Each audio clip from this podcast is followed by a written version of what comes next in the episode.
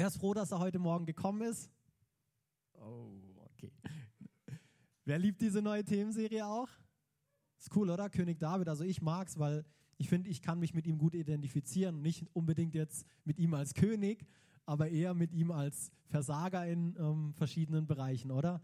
Weil das Interessante ist, und wir haben es jetzt ähm, die letzten paar Mal schon von ähm, Pastor Will gehört, wir haben über Davids DNA unter anderem gesprochen und da hatten wir es davon, dass wahre Größe klein anfängt, hat Pastor Will gesagt. Und David hat zwar als Schafhirte angefangen, aber die Welt kennt heutzutage König David nicht nur als Schafhirten, sie kennt ihn als Mann Gottes, Mann nach seinem Herzen. Sie kennt ihn als derjenigen, der Bären und Löwen bezwungen hat, derjenige, der einen drei Meter großen, kampferprobten Philister geschlagen hat und als König Israel.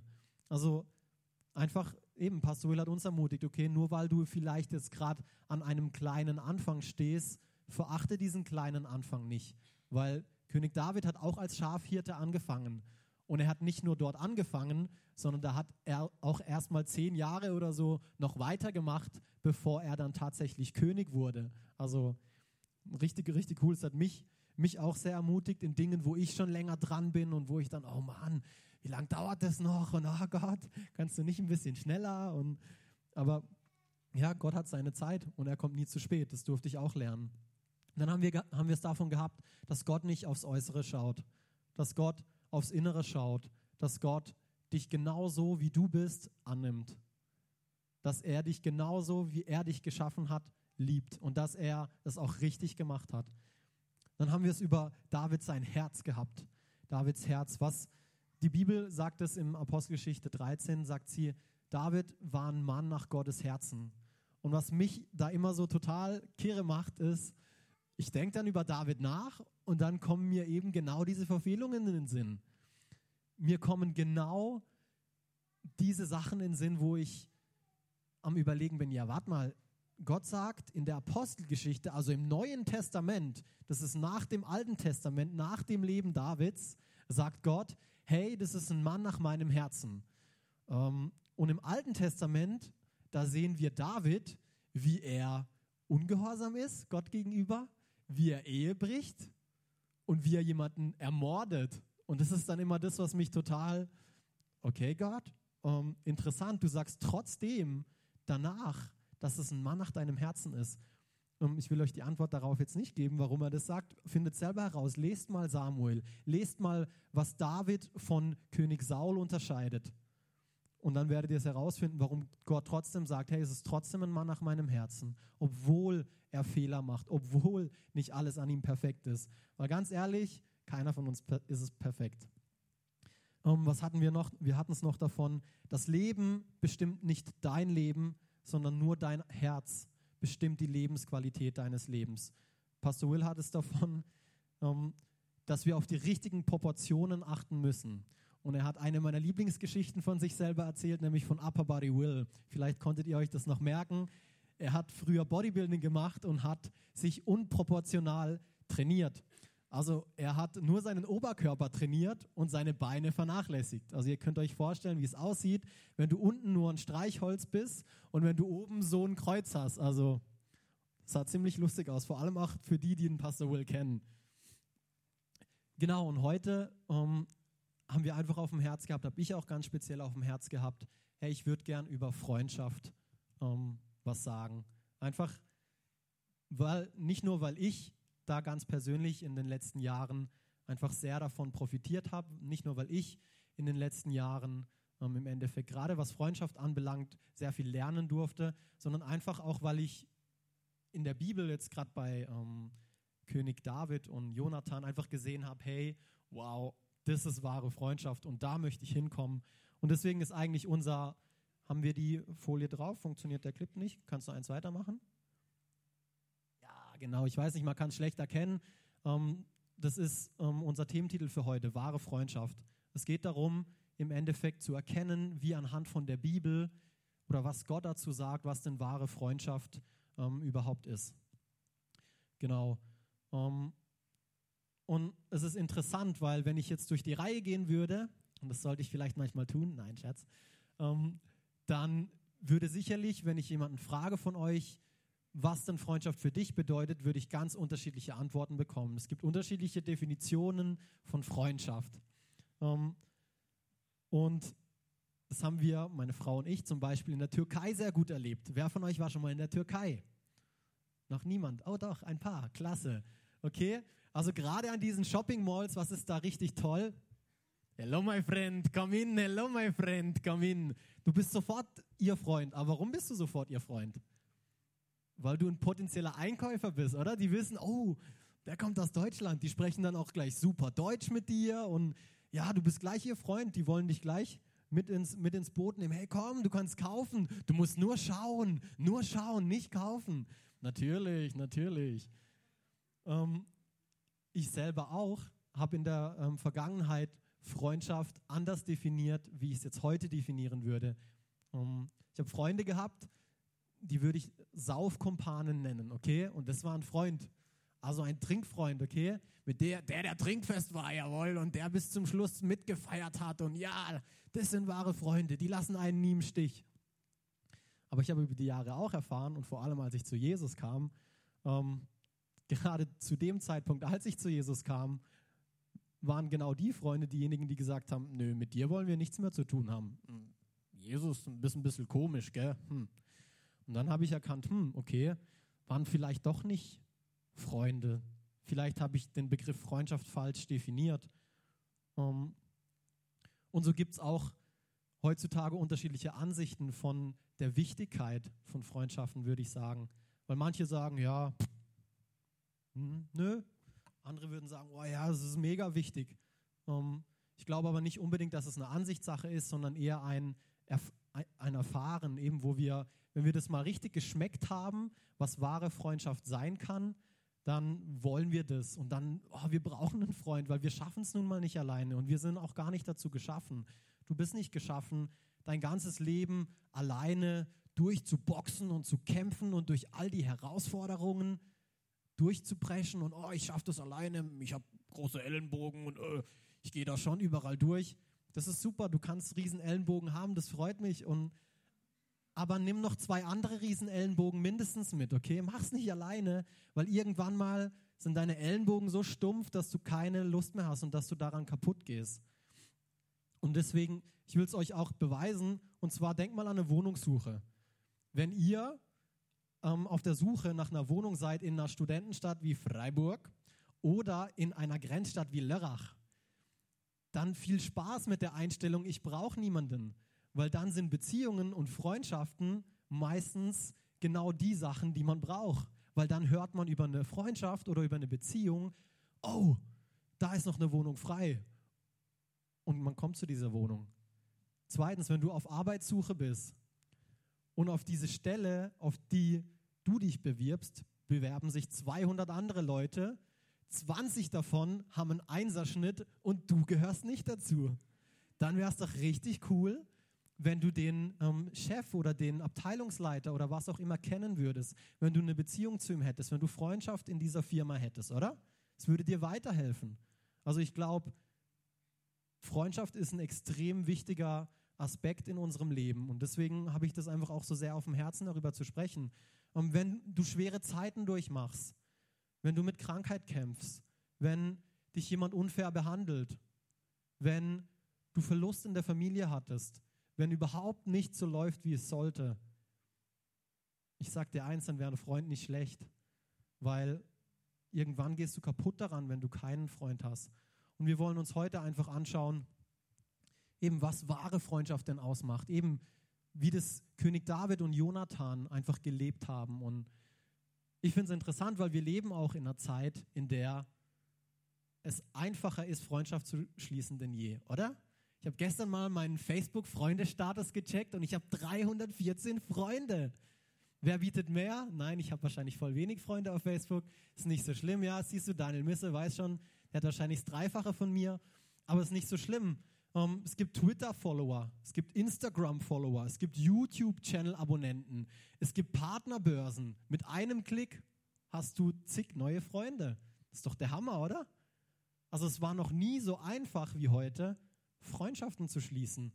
Aber ist das wirklich Freundschaft? Ist das wirklich wahre Freundschaft? Ist es das, was wir brauchen? Ist es das, nach dem wir uns sehnen? Ich glaube nicht. Um, der, ja, super. Um, ich möchte einfach gleich einsteigen und um,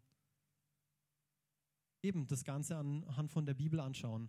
Und zwar im 1. Samuel 18, 1 bis 4 steht, und wir wollen uns eben wahre Freundschaft wirklich anhand von David und anhand von Jonathan anschauen. Und ich finde das so krass. Nach diesem Gespräch trat, traf David Jonathan, den Sohn des Königs. Vom ersten Augenblick an liebte Jonathan David sehr. Ja, er liebte ihn mehr als sein eigenes Leben. Saul behielt David nun am Königshof und ließ ihn nicht mehr nach Hause zurückkehren. David und Jonathan schlossen einen Bund und schworen sich ewige Freundschaft. Jonathan sagte, David, du bist mir so lieb wie mein eigenes Leben. Dann zog er den Mantel und die Waffenrüstung aus und schenkte sie David. Dazu noch sein Schwert, den Bogen und den Gürtel.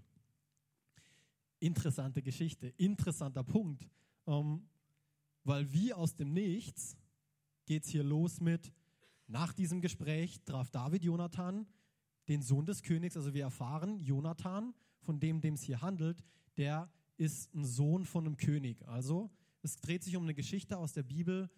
Ähm, Israel hatte, das Volk Israel hatte einen König von Gott unbedingt verlangt. Die wollten unbedingt so sein wie die Heidenvölker damals. Und dann hat Gott gesagt, na gut, ähm, das und das bedeutet es, wenn ihr einen König bekommt. Wollt ihr wirklich einen König? Und das Volk Israel hat gesagt, ja, wir wollen einen König, egal was der mit unseren Töchtern und Söhnen macht. Wir wollen einen König. Und Gott hat gesagt, okay, ihr kriegt einen König. Ähm, dann haben sie Saul bekommen. Das ist der Mann, mit dem jetzt David gesprochen hatte. Und der Jonathan, der war der Sohn von, vom König Saul, also von dem König Israels damals. Ähm, und das Interessante ist, wir erfahren hier, dass die erste Begegnung mit David und Jonathan gleich war, er liebte ihn mehr als sein eigenes Leben. Hm. Das hat mich erstmal ein bisschen stutzig gemacht und ich habe mich gefragt, hä, die haben sich einmal getroffen, wie ist denn das schon möglich, dass da schon so eine Beziehung irgendwie da ist? Irgendwas ist komisch. Und das Interessante an der Geschichte ist, meistens gibt es vor einem Kapitel 18 auch noch ein Kapitel 17. Und dann habe ich mal angefangen, das Kapitel 17 auch zu lesen. Und was passiert im Kapitel 17? Die Geschichte kennt ihr sicher alle. David und Goliath. Okay, David geht hin und sagt, also, nee, ich muss ein bisschen weiter ausholen. Goliath ist ein circa drei Meter hoher Philister, okay? Der hat eine Rüstung von circa 50 Kilo an seinem Körper gehabt, ein Speer und ein Schwert, was auch nochmal fünf bis sieben Kilo gewogen hat. Der war kampferprobt von seiner Jugend an und der ist jetzt hingegangen, weil Israel und ähm, die Philister standen im Krieg. Und der ist jetzt hingegangen 40 Tage lang und hat das Volk Gottes verhöhnt und gesagt, ha, wer von euch will es mit mir aufnehmen? Ha, ich bin so cool und uh. Und alle hatten natürlich richtig Schiss, weil der Kerl war, wie gesagt, drei Meter groß. Der war arrogant, der hatte Selbstbewusstsein. Und die Israeliten waren alle, oh nein, oh. Dabei haben sie vorher Wunder um Wunder um Wunder um Wunder erlebt, aber sie hatten trotzdem Angst vor diesem Philister. Und dann kommt dieser David, der zu dem Zeitpunkt noch kein König war, der war ein Schafhirte. Kommt der daher, kriegt das Ganze per Zufall mit und sagt, wer, wer bist du? Du unbeschnittener Philister, du hast doch keinen Bund mit meinem Gott. Das sagt er zu sich selber erst und auch zu Saul. Warum verhöhnst du mein Volk? Warum verhöhnst du Gottes Volk? Und warum verhöhnst du Gott? Warum machst du dich lustig über ihn? Ich werde es dir schon zeigen, weil derjenige, der diesen Vorkampf gewonnen hat, dem sein Volk im Endeffekt hat das andere Volk untertan gemacht. Das heißt, es ging alles um diesen Kampf, alles oder nichts. Und David, dieser kleine Schafhirte, dieser Schönling, wie der Pastor Will auch erzählt hat, der sah schön aus und das war ein cooler Kerl. Ähm, der ist hingegangen, neben dem ganzen Volk Israel, die alle Erfahrung im Kampf hatten, ist hingegangen und hat gesagt, so, hey, mein Gott war damals bei mir, als ich gegen den Löwen und gegen den Bären gekämpft habe, wo ich auf meine Schafe aufgepasst habe, Also genau dieser Gott wird mich auch gegen diesen Philister wieder bewahren. Genau dieser Gott wird mir auch da helfen. Ich bin klein, ich weiß es, aber ich habe einen großen Gott. Mit so einer Einstellung ist David hingegangen und das ist davor im Kapitel 17 passiert. Und nicht nur mit so einer Einstellung, weil das Ergebnis von dem Ganzen war auch, dass David Goliath getötet hat. Und dann ist es mir klar geworden, und ich hoffe, oder vielleicht wird es euch so langsam klar, deswegen liebt ihn Jonathan so. Deswegen, das ist der Grund, weil David so sehr verliebt in seinen Gott war, weil David Gott so sehr geehrt hat, weil David so mutig war, weil David so kühn war, weil David das Volk Israel gerettet hat. Deswegen war es für ihn einfach, ihn von Anfang an zu lieben. Der hatte, ihn, der hatte groß mit ihm noch nicht geredet, noch nicht gesehen, aber Davids Taten haben für ihn gesprochen. Und das fand ich so krass. Und deswegen ist der erste Punkt, den ihr euch gerne notieren könnt, danke Marc übrigens, ähm, den ihr euch gerne notieren könnt, wahre Freundschaft dreht sich nicht um einen selbst. Wahre Freundschaft dreht sich nicht um einen selbst. Im zweiten Teil, im zweiten Abschnitt lesen wir hier auch, dann zog er den Mantel und die Waffenrüstung aus und schenkte sie David. Dazu noch sein Schwert, den Bogen und den Gürtel. Und ich habe auch ein bisschen gebraucht, um herauszufinden. Ich habe erst angefangen herauszufinden, oh, was für eine Bedeutung hat die Waffenrüstung, was für eine Bedeutung hat der Mantel und was für eine Bedeutung hat das Schwert wohl alles und habe dann gedacht, ja, das erkläre ich euch alles und ja, super cool. Und ähm, die haben auch alle eine bestimmte Bedeutung, aber im Großen und Ganzen ging es darum, dass Jonathan seine ganze Königswürde, sein, seinen ganzen, er, er war Soldat, er war Soldat und er war ein Königssohn. Und das symbolisiert, dass er das alles abgelegt hat und David gegeben hat. Er war bereit, seine, in seiner Freundschaft alles zu geben und es nicht um sich drehen zu lassen. Er hat erkannt, dass der Ruf Gottes auf David seinem Leben ist. Er wusste, ich werde später mal nicht König. Ich bin Soldat gewesen. Ich habe das gelernt und ich habe mich nicht getraut, gegen Goliath zu kämpfen. Ich hatte einen Bollen in der Hose und hatte riesig Schiss vor diesem großen Mann. Aber David, der ist hingegangen als Schafhirte und der hat es getan. Also Jonathan hat klar gesehen, okay, so ein Mann kann Gott gebrauchen. So jemand kann er gebrauchen. Und dann hat er gesagt, symbolisch hat er ihm also gesagt, hey, es ist mir egal, es ist mir egal, dass ich vom vom Gesetz her eigentlich der Thronfolger gewesen bin. Ich weiß und ich erkenne an, Gott, dass David derjenige ist, den du als den nächsten Königs Israel haben willst. So von dem her, wahre Freundschaft dreht sich nicht um einen selbst. Das hat mich so, das hat mich auch so fasziniert und auch im Neuen Testament finden wir das eigentlich. Und zwar hat es Paulus ähm, auch ganz klar geschrieben was Jonathan hier eigentlich für ein Prinzip angewandt hat und was er wusste. Doch genau die Dinge, Philippa 3, Vers 7 bis 9, doch genau die Dinge, die ich damals für einen Gewinn hielt, haben mir, wenn ich es von Christus her ansehe, nichts als Verlust gebracht. Genau die Dinge, oh, ich bin zukünftiger König, oh, ich bin ein Soldat.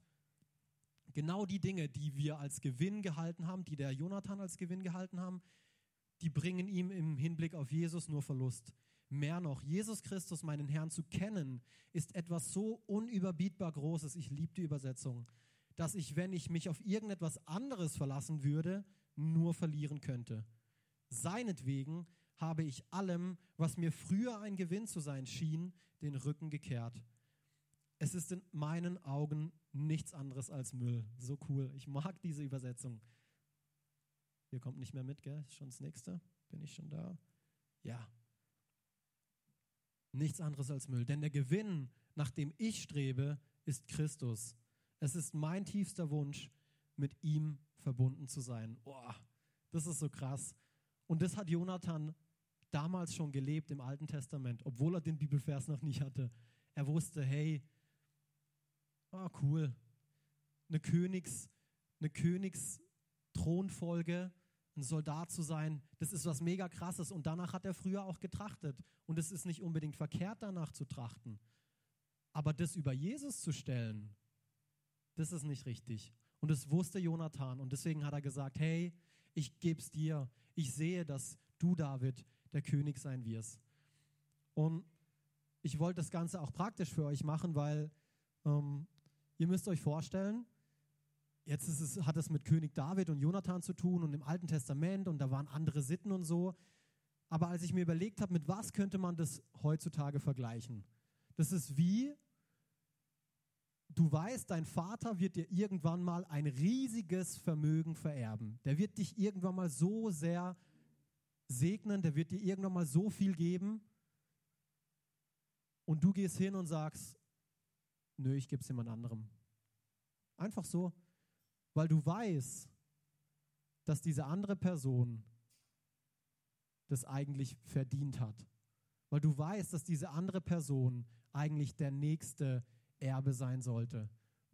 So kann man sich das vielleicht im, im Heute vorstellen. Krasse Vorstellung, was der Jonathan da gemacht hat. Und es ermutigt mich so sehr, okay, ich bin wahrscheinlich noch kein wahrer Freund, weil ich wüsste nicht, ob ich so ähm, bereit in jedem Bereich wäre, immer gleich sofort alles abzugeben und es nicht nur um mich drehen zu lassen.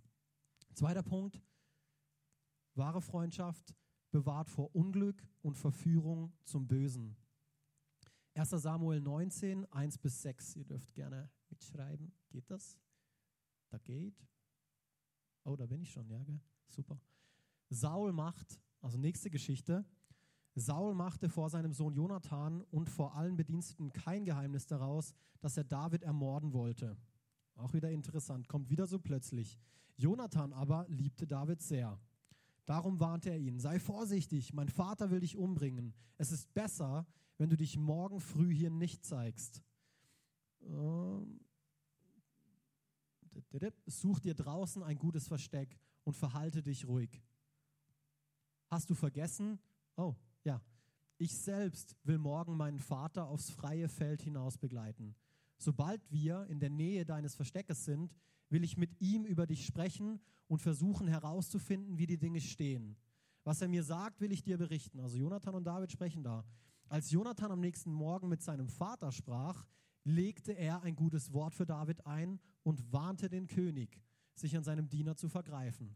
David hat dir doch nie irgendeinen Schaden zugefügt, versuchte er seinem Vater klarzumachen. Im Gegenteil, er hat dir nur genutzt. Dann geht's weiter. Hast du vergessen, wie er sein Leben aufs Spiel setzte, als er den Philister tötete? und wie der Herr durch ihn die Israeliten zu einem großen Sieg über die Philister verhalf? Du warst doch damals dabei und hast dich mit allen anderen gefreut. Warum willst du diesen unschuldigen Mann nun ermorden? Du lädst schwere Schuld auf dich, wenn du David ohne jeden Grund umbringst. Und da so cool, da ließ Saul sich von Jonathan umstimmen. Er schwor, na klar, ein Kapitel später ging das Ganze wieder von neuem los. so wahr der Herr lebt, David soll nicht getötet werden. Cool, oder? Deswegen mein zweiter Punkt, bewahrt vor Unglück und vor Sünde oder Verführung zum Bösen. Weil das Coole an dem Ganzen ist, dass David, das war eins zu schnell, dass David nicht nur seinen Vater davor bewahrt hat, was Falsches zu tun, weil er wusste, hey, David ist unschuldig, ähm, sondern Jonathan hat Saul auch davor bewahrt, etwas Böses zu tun. Er hat David davor bewahrt, umgebracht zu werden und hat ihm gesagt, hey, pass auf, mein Vater, der hat blödes Zeug vor, der will dich killen, der will dich umbringen, also komm lieber nicht, komm lieber nicht. Der hat ihn gewarnt. Wahre Freundschaft bewahrt einen vor Unglück. Und wenn ihr vielleicht eben an meine Saufkumpanengeschichte denkt, mich haben die Leute nicht bewahrt vor Unglück und ich habe die Leute auch nicht bewahrt vor Unglück. Ihr müsst nicht denken, ich bin ein kleines Engele gewesen. Wir haben uns gegenseitig in, in, Schwierigkeiten, wir haben uns gegenseitig in Unglück, wir haben uns gegenseitig in diesen ganzen Schlamassel gebracht. Okay, aber wahre Freundschaft, die beschützt davor, wahre Freundschaft sieht dazu, dass es dem anderen gut geht. Wir haben uns gegenseitig angespornt. Oh, wenn der eine das macht, ah, dann toppe ich noch eins. Ah, dann mache ich das. Aber letztendlich lag der andere dann nur im Krankenhaus oder weiß ich wo. Und Gott sei Dank leben wir heute alle noch, weil wir solche blöd, weil wir solchen Blödsinn gemacht haben Und der war lustig und der hat Spaß gemacht in dem Moment. Aber jetzt im Nachhinein denke ich, krass, Alex, dass du überhaupt noch lebst. Also du bist echt der Held. Eigentlich ist Gott der Held, weil er mich hier noch stehen lässt. Aber ich bin so, ich bin so begeistert. Und dann habe ich eine Geschichte, wo ich selber dafür verantwortlich war, andere Leute in den Mist reinzuziehen. Ich hatte damals einen besten Freund, der mich eigentlich in die Gemeinde und zu Jesus geführt hat. Und der ist christlich aufgewachsen. Und ähm, er war derjenige im Endeffekt, der mich zu Jesus gebracht hat. Aber im selben Atemzug bin ich aus dem Partyleben gekommen und habe ihn mit da reingeholt. Ich habe gesagt, ey Sascha, komm, komm, wir gehen Party machen. Vier oder fünf, das passt. Ja. Und dann hat er mich am Sonntagmorgen gefragt, kommst du mit dem Gottesdienst? Und dann habe ich ihm Vogel gezeigt. Natürlich, wir sind gerade aufgestanden. Natürlich komme ich nicht mit dir in den Gottesdienst. Aber er ist trotzdem gegangen, obwohl er mit mir Party machen war. Daran habe ich wahre Freundschaft erkannt. Und auf der anderen Seite war ich ihm überhaupt kein wahrer Freund. Ähm, Sprüche 18, 24. Viele sogenannte Freunde schaden dir nur, aber ein wirklicher Freund steht mehr zu dir als ein Bruder. Ich hatte viele sogenannte Freunde. Ich habe 314 Facebook-Freunde. Halleluja. Es werden täglich mehr. Edit nicht, edit mich. Nein, Schwachsinn. Aber das sind diese sogenannten Freunde, okay? Denen es darum geht, oh ja, ich habe eine Liste von 1000 Freunden in Facebook. Cool. Aber ist es das? Ist das alles?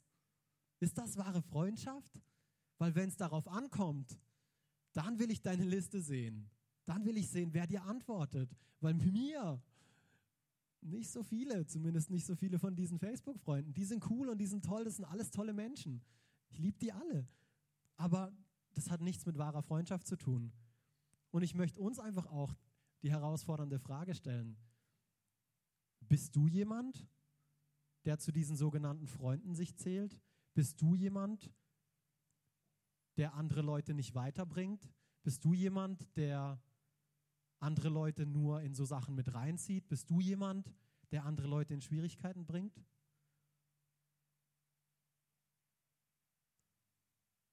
Oder bist du, oder hast du solche Freunde? Hast du solche Freunde, die das am laufenden Band mit dir tun? Dann will ich dir heute Morgen sagen, es sind keine wahren Freunde. Das sind nicht deine richtigen Freunde. Du solltest dich nicht länger mit diesen Freunden umgeben. Und ich weiß, das ist leichter gesagt wie getan. Ich habe den Schlussstrich auch mal ziehen müssen und es war überhaupt nicht einfach. Aber jetzt im Nachhinein, oh, ich habe die besten Freunde. Ich habe die besten Freunde, die stehen wirklich mit dick und dünn durch alles durch. Die sagen mir, hey Alex, das, was du gerade gesagt hast, war nicht so cool und das, was du gerade gemacht hast, war auch nicht so cool und es verletzt mich extrem im ersten Moment, weil ich ja manchmal stolz bin, ihr natürlich nicht, aber ich bin manchmal stolz und dann verletzt es mich und dann tut es mir weh, Korrektur, aber das sind wahre Freunde. Solche Leute brauchen wir. Dritter Punkt, auf wahre Freunde kann man sich verlassen. 1 Samuel 20, 18, ähm, ja genau, 18 bis 23. Können wir eins weitermachen? Yes.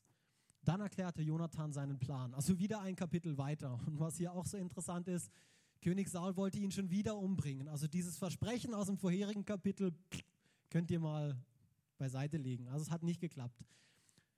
Ähm, oh, es ist schon, ja. Dann erklärte Jonathan seinen Plan. Morgen ist das Neumondsfest.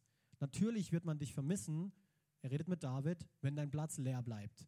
Geh deshalb am Tag nach dem Fest hinunter auf das Feld, wo du dich schon einmal versteckt hast. Setz dich dort hinter den großen Stein, den man Asel nennt.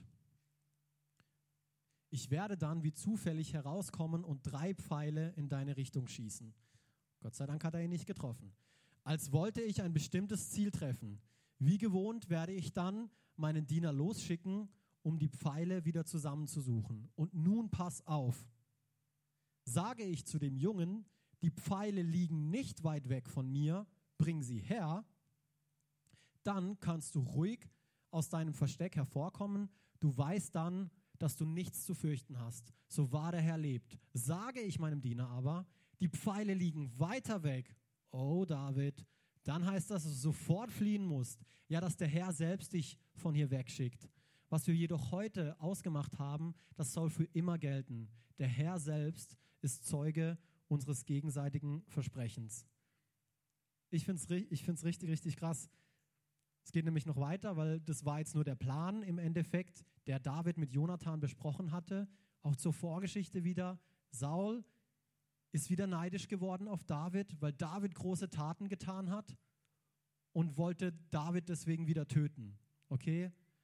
Und dann ist der Jonathan und der David hingegangen und haben gesagt, okay, gut, wir merken, ähm, der Saul ist echt ein bisschen heftig drauf. Ähm, komm lieber morgen nicht, weil der wird dich umbringen. Und wie wir auch vorhin gelesen haben, der Saul macht auch kein Geheimnis mehr drum, den David töten zu wollen, sondern der sagt es seinen ganzen Bediensteten, der sagt es dem Jonathan, David will ich töten. Jonathan aber als wahrer Freund, auf den kann man sich verlassen, geht hin und bespricht es mit David durch. Und jetzt kommt der entscheidende Punkt, weil es ist alles schön, wenn man das bespricht und ja, David, so werde ich es machen und das und das und das werden wir tun. Aber wenn du im entscheidenden Moment dann nicht zu deinem Wort stehst, dann sind diese Besprechungen und dieses, ja, so wird es sein und das werde ich sagen, das ist wertlos. Und deswegen geht es hier weiter, lesen wir weiter. Um, ähm, ja, genau. Auch wieder kurz zur Vorgeschichte. David, äh, Jonathan ist bei diesem Neumondsfest und will dann so langsam herausfinden, ähm, wie David, äh, wie Saul zu seinem Vater, äh, zu David steht, also sein Vater Saul zu David steht, ob er ihn wirklich töten will, weil Jonathan denkt mittlerweile, nein, er hat es doch geschworen, der will David nicht mehr töten. Also geht er hin und Davids Platz bleibt leer und Saul fragt ihn, hey, wo ist denn der David? Und dann sagt Jonathan, hey, ich habe ihm erlaubt, dass er zu seiner Familie ziehen darf und, und, und. Und Saul wird dadurch so wütend, dass er seinen Speer nimmt und ihn nach seinem eigenen Sohn wirft. Also das ist die Vorgeschichte, steht jetzt nicht hier drin. Einfach damit ihr Bescheid wisst. Ähm, er wird so wütend, dass er ihn nach seinem Sohn wirft. Und dann merkt Jonathan plötzlich, oh, ich glaube, er will David wirklich töten. Er ist wirklich wütend auf David. Und dann passiert das. Und Jonathan fragt ihn, was hat er eigentlich getan? fragte Jonathan. Warum soll er hingerichtet werden? Und da seht ihr das auch mit dem, mit dem ähm, Pfeil.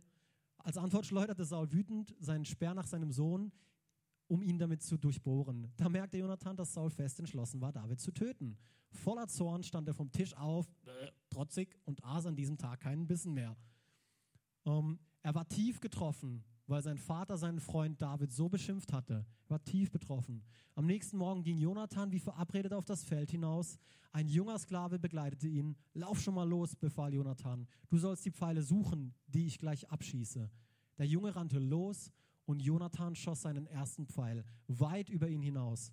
Als der Junge dort ankam, wo er den Pfeil zu finden meinte, rief Jonathan laut, erinnert ihr euch daran, was die Abmachung war?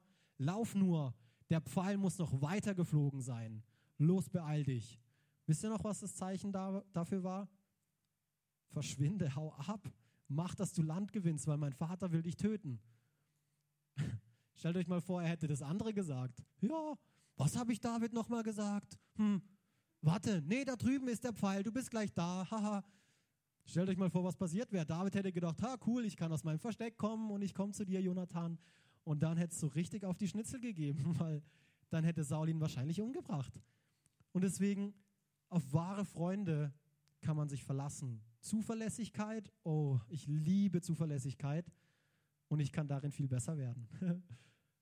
Aber ich habe Freunde wie zum Beispiel eine Melina, die kennt, kennen die meisten von euch wahrscheinlich alle, und ein Dominik war auch das ein oder andere Mal hier.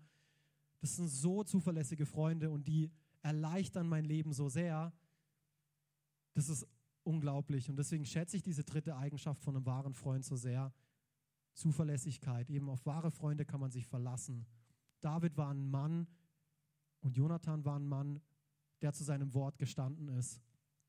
Die Melina zum Beispiel, ich habe in Lörrach noch einen Dienst, das Rednerpult für den Pastor auf die Bühne zu stellen und dann wieder abzuräumen. Okay?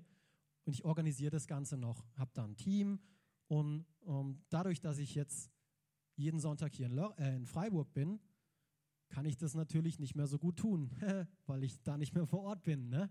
Aber es ist immer noch mein Dienst. Ich konnte diesen Dienst noch nicht weitergeben, weil sich da noch keine geeignete Person gefunden hat. wenn ich jetzt hier, und heute habe ich diese Verantwortung eigentlich auch gehabt, stehe, weiß ich, ah, ich muss mir gar keine Sorgen darum machen. Warum? Weil ich mit der Melina darüber gesprochen habe. Melina, kannst du für mich zwei Personen organisieren, die das Ganze machen, damit der Pastor L ein Rednerpult auch vor sich stehen hat, wenn er predigt? Und ich weiß, gut, die Melina wird es machen. Oh, Zuverlässigkeit ist der Hammer. Ich weiß, die Melina wird es machen. Der Dominik, wenn der Dominik Teil deines Teams ist und ihr habt eine Aufgabe zu lösen, oh, ich sag euch, die Aufgabe wird gelöst. Die Aufgabe wird gelöst, weil Dominik Teil eures Teams ist. Er ist so ein treuer Freund. Er ist zum Beispiel einer dieser Freunde, die zu meinem wahren Freundeskreis gehören. Er ist so ein treuer Freund. Wenn er was sagt, das wird auch gemacht. Er hält sich dran. Unzuverlässigkeit hingegen, uh, uh, schrecklich. Wenn jemand sagt, er tut das und er tut dies, oh, das ist schrecklich. Das ist schrecklich. Die Bibel oder Jesus sagt es eigentlich auch ziemlich einfach. Können wir den nächsten Vers haben? Sag einfach ja oder nein. Alle anderen Beteuerungen zeigen nur, dass du dich vom Bösen leiten lässt. Punkt. Ich glaube, ich brauche dazu nicht viel mehr sagen. Wenn du jemandem etwas sagst, dann tu es auch. Tu es einfach oder sag oder sag's ihm nicht. Das ist eigentlich ganz simpel. Die Bibel ist da, ist da mega, mega simpel. Und ich will dich auch hier wieder, ich will dir auch hier wieder die Frage stellen: Hast du zuverlässige Freunde? Bist du so ein zuverlässiger Freund? Verpflichtest du dich zu Dingen? Weil es ist, es ist einfach zu sagen, ich bin zuverlässig, wenn du dich zu überhaupt gar nichts verpflichtest. Und wenn das deine einzige Zuverlässigkeit und Verpflichtung ist, dass du dich zu nichts verpflichtest, das ist easy. Dann machst du nämlich immer alles richtig. Aber bist du so jemand oder bist du jemand, der, wenn er was sagt, das auch tut? Und hey, ich spreche zu uns allen, weil könnt auch meine Frau fragen, die kriegt es immer am, am besten mit. Manchmal sagt sie mir, hey Schatz, kannst du mir das noch mitbringen? Ja, natürlich kann ich dir das mitbringen. Und ich meine es in dem Moment auch so ernst. Und was vergesse ich dann natürlich, wenn ich komme? Ihre Schuhe, toll. Und dann erinnere ich mich auch wieder dran, oh ja, ich habe ihr ja gesagt, oh Mann, und dann ärgert es mich extrem. Und dann arbeite ich beim nächsten Mal besser dran. Um, ähm, ich liebe Gottes Wort. Wisst ihr, ich finde es der absolute Hammer. Wir haben gerade gesehen, was macht wahre Freundschaft? Wahre Freundschaft, die Punkte nochmal da, dreht sich nicht um einen selbst, bewahrt vor Unglück und vor Sünde oder Verführung zum Bösen. Wahre Freundschaft, auf die kann man sich verlassen. Und das sind vielleicht Punkte, die ihr auch schon gewusst habt und gekannt habt, vielleicht noch nie so gesehen habt. Um, ähm, aber wir als Gemeinde möchten euch auch den Rahmen geben, so eine wahre Freundschaft zu entwickeln, solche wahre Freunde kennenzulernen. Und der Marc hat das vorhin so super gesagt, er hat es so toll gemacht. Eben dafür haben wir zwei Möglichkeiten, das sind unter anderem Connect-Gruppen und Dream Team. Und Connect-Gruppen, das ist der absolute Hammer. Und ihr denkt jetzt vielleicht, oh nein, nicht das schon wieder. Das hören wir Sonntag für Sonntag für Sonntag für Sonntag für Sonntag. Aber ich sage dir eins, wenn du diesen Gedanken gerade hattest, dann bist du wahrscheinlich noch in keiner Connect-Gruppe gewesen und hast es noch nie so richtig geschmeckt. Du hast noch nie so richtig erlebt, was es bedeutet, wenn jemand anderes für dich da ist, wenn du ihn wirklich brauchst. Wisst ihr, ich lese erstmal einen Vers vor, bevor ich hier weitermache. Warum? Können wir eins weitermachen? Yes, klasse Team.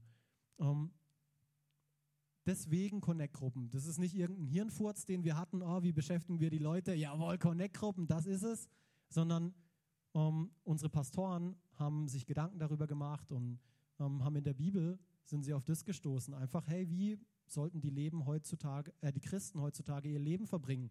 Und in der Apostelgeschichte finden wir eigentlich die Antwort oder das, was wir Connect-Gruppen nennen. Was das Leben der Christen prägte, waren die Lehre, in der die Apostel sie unterwiesen. Das könnte man hier auch als Sonntags nennen. Ihr Zusammenhalt in gegenseitiger Liebe und Hilfsbereitschaft, das Mahl des Herrn, das ist Abendmahl, und das Gebet. Jedermann in Jerusalem war von einer tiefen Ehrfurcht vor Gott ergriffen und durch die Apostel geschahen zahlreiche Wunder und viele außergewöhnliche Dinge. Next. Alle, die an Jesus glaubten, hielten fest zusammen und teilten alles miteinander, was sie besaßen. Sie verkauften sogar Grundstücke und sonstigen Besitz und verteilten den Erlös entsprechend den jeweiligen Bedürfnissen an alle, die in Not waren. Einmütig und mit großer Treue kamen sie Tag für Tag im Tempel zusammen. Also die kamen regelmäßig in den Tempel. Das ist ein Punkt, den wir hier sehen, was, was die Gemeinde darstellen soll. Und außerdem trafen sie sich täglich in ihren Häusern um miteinander zu essen und das Mahl des Herrn zu feiern. Und ihre Zusammenkünfte waren von überschwänglicher Freude und aufrichtiger Herzlichkeit geprägt. Das ist Connect-Gruppe. Das ist Connect-Gruppe pur. Und deswegen glauben wir auch daran, weil es ein biblisches Prinzip ist, nicht irgendetwas, was wir uns auch äh, gedacht haben. Und jetzt sind viele vielleicht ähm, von euch sehr empfindlich geworden bei dem Teil, warte, wo steht's? Sie verkauften sogar Grundstücke und sonstigen Besitz und verteilten den Erlös entsprechend ähm, an die, an die jeweiligen Bedürfnisse. Oh, ah, das tut weh, gell? Oh. Aber ich sage euch eins, ihr müsst das nicht, okay? Das ist ein Prinzip, was dahinter steckt, einfach wo es darum geht, regelmäßig sich zu treffen, regelmäßig in die Gemeinde zu gehen, regelmäßig sich in kleineren Gruppen zu treffen, zu Hause. Das ist Connect-Gruppen, das ist dieses Zuhause, zu treffen und alles miteinander zu teilen, sein Leben zu teilen. Wie geht es einem? Geht es einem gut? Geht es einem schlecht? Was beschäftigt einen? Zusammen zu beten, einfach nur zuzuhören. Einfach nur zuzuhören. Manchmal brauchst du nur ein Ohr, mehr nicht. Manchmal brauchst du nur eine Session Basketball. Manchmal brauchst du nur irgendwas, was einen verbindet.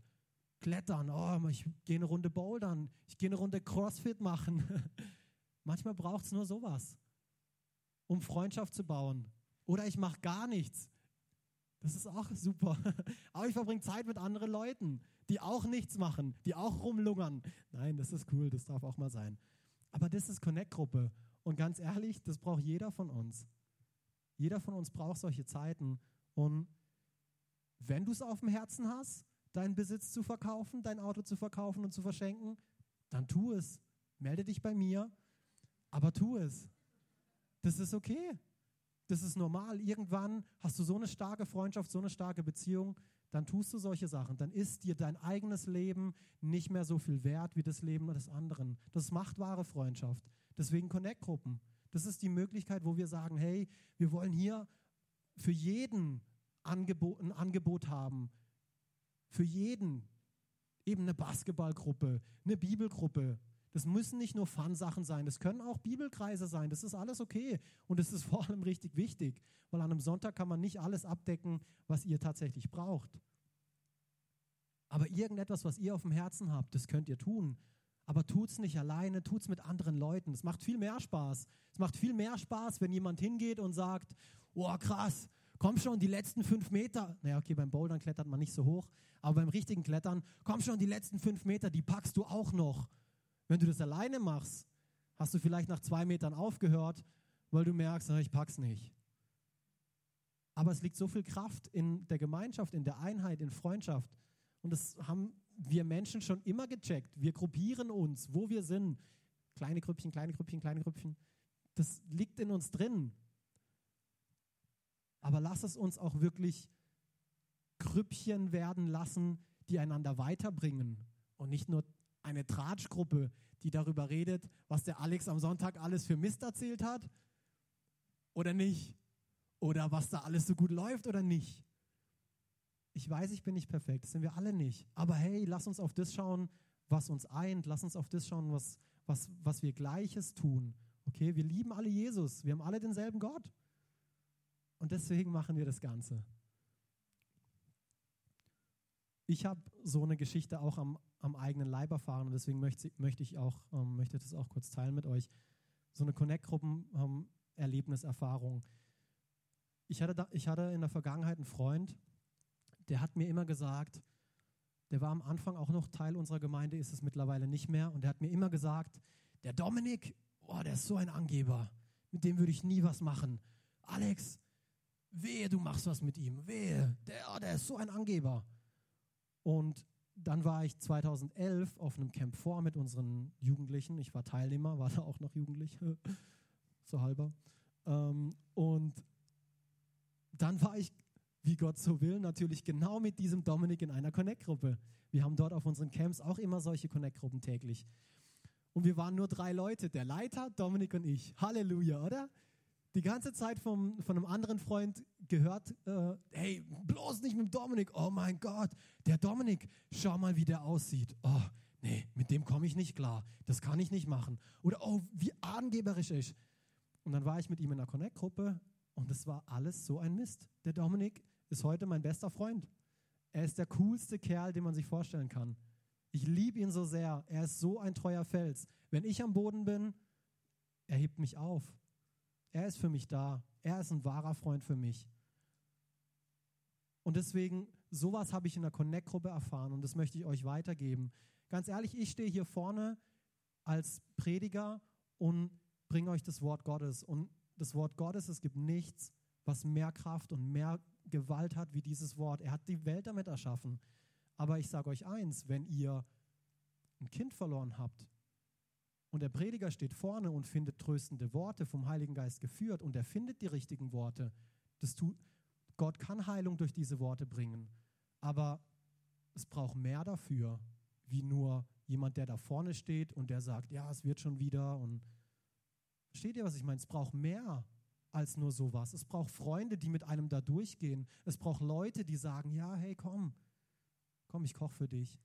Eine alleinerziehende Mutter oder ein Ehepaar, die, weiß ich, wie viele Kinder haben, wo die Kinder den Eltern oder der alleinerziehenden Mutter auf der Nase rumtanzen, die Mutter kriegt schier einen Kollaps und dann steht der Pastor da vorne, spricht in ihr Leben rein und sagt natürlich genau das Richtige und Gottes Wort kann auch da schon genügen. Aber diese Frau, was braucht sie wirklich? Sie braucht jemanden, der mal sagt, hey, wir passen auf deine Kinder auf, geh du mal shoppen, geh du mal einen Kaffee trinken. Das brauchst. Das brauchst. Wenn jemand sich vor lauter Sorgen auch schier seinen Verstand verliert. Und dann steht der Pastor vorne und zitiert Philippa und sagt, ja, hey, sorge dich um nichts. Sorg dich um nichts. Okay, sondern in allem, sondern in allem bring, bring, bring im Gebet und in Flehen, in Dankbarkeit, bring all deine Anliegen vor Gott. Hey, das Wort Gottes ist so machtvoll und ich will es echt nicht kleinreden, ohne Witz. Aber das reicht manchmal nicht. Nicht das Wort Gottes, sondern das geht ja weiter. Da gibt es dann einen Montag und einen Dienstag und einen Mittwoch und da kommen diese Sorgen wieder. Und dann braucht man Freunde, die einem helfen, wie man dieses Wort denn tatsächlich anwendet. Nicht nur dieses Wort einfach so hört, sondern wieder und wieder. Man isst es und isst es und isst es. Du isst ja auch nicht nur einmal in der Woche, oder? Genauso essen wir das Wort Gottes, auch nicht nur einmal in der Woche. Das ist ein Prozess, ist nicht von heute auf morgen immer ding, ding, ding, ding, ding, ding, ding, ding, ding, ding. Das kann sein, aber das muss nicht sein. Und deswegen brauchen wir Freunde. Hier vielleicht auch eine kleine Ermahnung und Ermutigung zugleich an uns.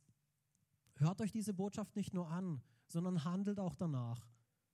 Andernfalls betrügt ihr euch selbst. Lasst uns an einem Sonntag nicht nur davon weggehen und ja, oh, der Alex, ja, das hat er schon cool gemacht. Oder halt eben auch nicht, oh, ja, nee, eigentlich gefällt mir der Alex gar nicht. Sorry.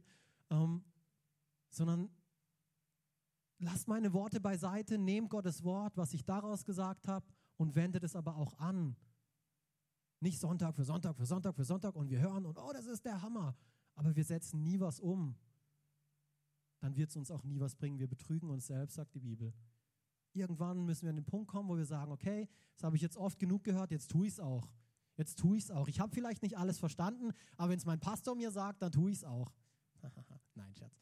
Ihr müsst nicht immer alles tun. Oh, vielleicht schon. Ähm, ist cool, oder? Ich finde also ich bin mega begeistert von dem ganzen Thema und möchte es auch einfach praktisch machen. Wenn ein offenes Ohr gebraucht wird, dann tu es pass einmal auf die Kinder auf, wie ich vorhin gesagt habe, von einem alleinerziehenden Paar. Ein alleinerziehenden Paar macht gar keinen Sinn, gell? Aber ist voll okay. Ich habe euch ja gesagt, ihr müsst nicht alles annehmen. Das dürft ihr streichen. Der Rest davor war gut, das nicht. Also, mache jemandem eine unerwartete Freude. Vielleicht schwimmst du in Geld. Und wie gesagt, hey, meldet euch bei mir. Schenkt mir irgendwas, was ich gerne mag. Okay? Wenn ihr denkt, oh, ich habe jetzt gerade hier so viel, und hey, ganz ehrlich, wir haben alle viel, wir haben alle mehr als genug, aber wir geben es halt dort für aus und dort für aus und dort für aus. Aber hey, da gibt es jemanden, der braucht es wirklich. Der braucht es wirklich. Ich schenke es ihm einfach. Ja, ich brauche es auch und ich benutze es auch, aber ich schenke es ihm, weil er braucht es wirklich. Ich will ihm einfach eine Freude damit machen. Oh, dahin will ich kommen, dahin will ich kommen. Oh, mein Auto zu verschenken. Oh, Halleluja, ich habe eine Riesendelle in der Tür. Wer will's? Nein, Scherz. Scherz. Das ist der Hammer. Ich wollte eigentlich noch über Dream Team sprechen, aber die Zeit ähm, reicht nicht mehr. Vielleicht noch ganz kurz. Das sind alles die genialen Leute, die hier Sonntag für Sonntag für Sonntag am Dienen sind, sich am Aufopfern sind, am Hingeben sind, das Talent, was Gott in ihr Leben gelegt hat, auch entfalten. Und ich sage dir eins, du wirst nirgendwo in deinem ganzen Leben eine größere Erfüllung finden, wie wenn du das Talent, was Gott dir gegeben hat, und Gott hat jedem Menschen ein Talent gegeben, wenn du das auch einsetzt. Und das Krasse ist, die Bibel sagt sogar ziemlich deutlich, nicht nur irgendwo einsetzt, sondern die Bibel gibt sogar den Rahmen in der Gemeinde, in der Gemeinde einsetzt. Im Epheser finden wir das. Das ist so genial. Dort wirst du volle Erfüllung erfahren. Dort ist es, oh ja, krass, ich darf das einsetzen und oh, cool. Und es macht dir Spaß. Und ich weiß, uns machen nicht immer alle Dinge Spaß, weil wir manchmal Dinge tun und tun müssen, weil Not am Mann ist, ähm, die einem vielleicht nicht so Spaß machen. Aber wenn wir mit dem Kleinen treu sind, was uns jetzt auch anvertraut ist, dann wird uns auch mehr gegeben. Und bleib da dran. Finde jemanden, der deine Nachfolge übernimmt. Du musst Dinge nicht für ewig machen. Unser Ziel ist, dass du genau das tust, was auf deinem Herzen liegt. Nicht irgendwo eine Not ausfüllen und Hauptsache da, damit was getan wird. Such was, was du gerne tust und tust. Ganz einfach. Lass uns Hörer und Täter vom Wort sein, nicht nur Hörer. Dream Team lassen wir weg. Das ist gut. Als letzten ähm, Vers vielleicht noch ähm, Johannes, haben wir den hier auch? Genau. Johannes 15, 13 bis 15. Niemand liebt mehr als einer, der sein Leben für, seine, für die Freunde hingibt. Und ihr seid meine Freunde, wenn ihr tut, was ich euch aufgetragen habe. Ich nenne euch nicht mehr Knechte, denn einem Knecht sagt der Herr nicht, was er vorhat. Ihr aber seid meine Freunde, denn ich habe euch alles anvertraut, was ich vom Vater gehört habe. Jesus nennt uns Freunde. Wusstest du das? Wusstest du das, dass Jesus dein Freund sein will? Aber ich lese hier keineswegs irgendwie was von Zwang oder von du musst oder von du musst das und jenes und dieses und das tun, was dir die Welt immer sagt, was die Religion sagt. Du musst, du musst, du musst, du musst und dann. Nein, du darfst. Jesus zwingt dich zu nichts. Aber ich möchte heute auch die Gelegenheit geben und dich einladen, diese Freundschaft anzunehmen, wenn du das vielleicht noch nie getan hast. Wenn du vielleicht auf der Suche bist nach einem wahren Freund. Ich sage dir, den ersten wahren Freund, den du jemals haben solltest, ist Jesus. Weil das ist wirklich der wahre Freund. Er wird dich nie enttäuschen. Ich enttäusche meine Frau. Sie ist mein bester Freund. Ich habe vorhin gesagt, der Dominik ist mein bester Freund, natürlich männlicherseits. Aber meine Frau ist mein bester, bester, bester Freund, okay? Mit ihr rede ich wirklich über alles. Alles. Alles. Und dann gibt es irgendwie nochmal einen größeren, das ist Jesus. Weil er wird mich nie enttäuschen. Ich weiß, ich werde meine Frau enttäuschen und ich weiß, meine Frau enttäuscht mich manchmal, nicht so oft. Aber ich möchte uns ermutigen, hey, macht diese Freundschaft mit Jesus fest. Und ich möchte euch einfach bitten, die Augen auch einfach zuzumachen, weil ich glaube, das ist auch ein persönlicher Moment einfach zwischen, zwischen dir und Jesus, jetzt in dem Moment, einfach wo du das ganze Gesagte nochmal reflektieren lässt, wo du dich fragst, hey, bin ich so ein Freund? Habe ich solche Freunde? Bin ich zuverlässig? Bin ich nicht zuverlässig? Geh nicht hier weg und lass das Ganze nur an dir vorbeigehen. Habe ich in meinem Leben schon mal diese Freundschaft, die mir Jesus anbietet, wie wir im Johannes gelesen haben, habe ich diesen Schritt schon mal getan?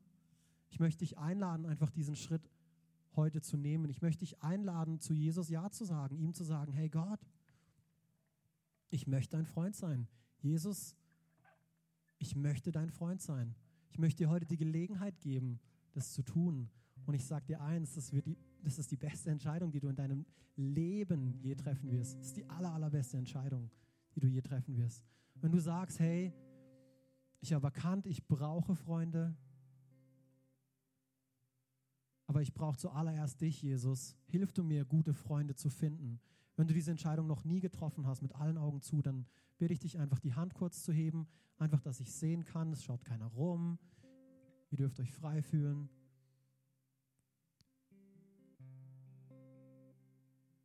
Wenn das bedeutet, dass wir alle eine Freundschaftsbeziehung zu Jesus haben, dann freut es mich. Dann ist mein Gebet einfach nur, dass diese Beziehung wächst, dass wir ihn besser kennenlernen, dass wir ihm mehr vertrauen. Vater, ich bete einfach, dass du, Gott, einfach, ich danke dir so sehr dafür, dass du zu jedem Einzelnen gesprochen hast, Gott. Du weißt, was jedes einzelne Herz hier bewegt. Danke, dass du unser Freund bist, Jesus und dass du eine Freundschaftsanfrage gesendet hast, bevor wir überhaupt tolle Leute gewesen sind.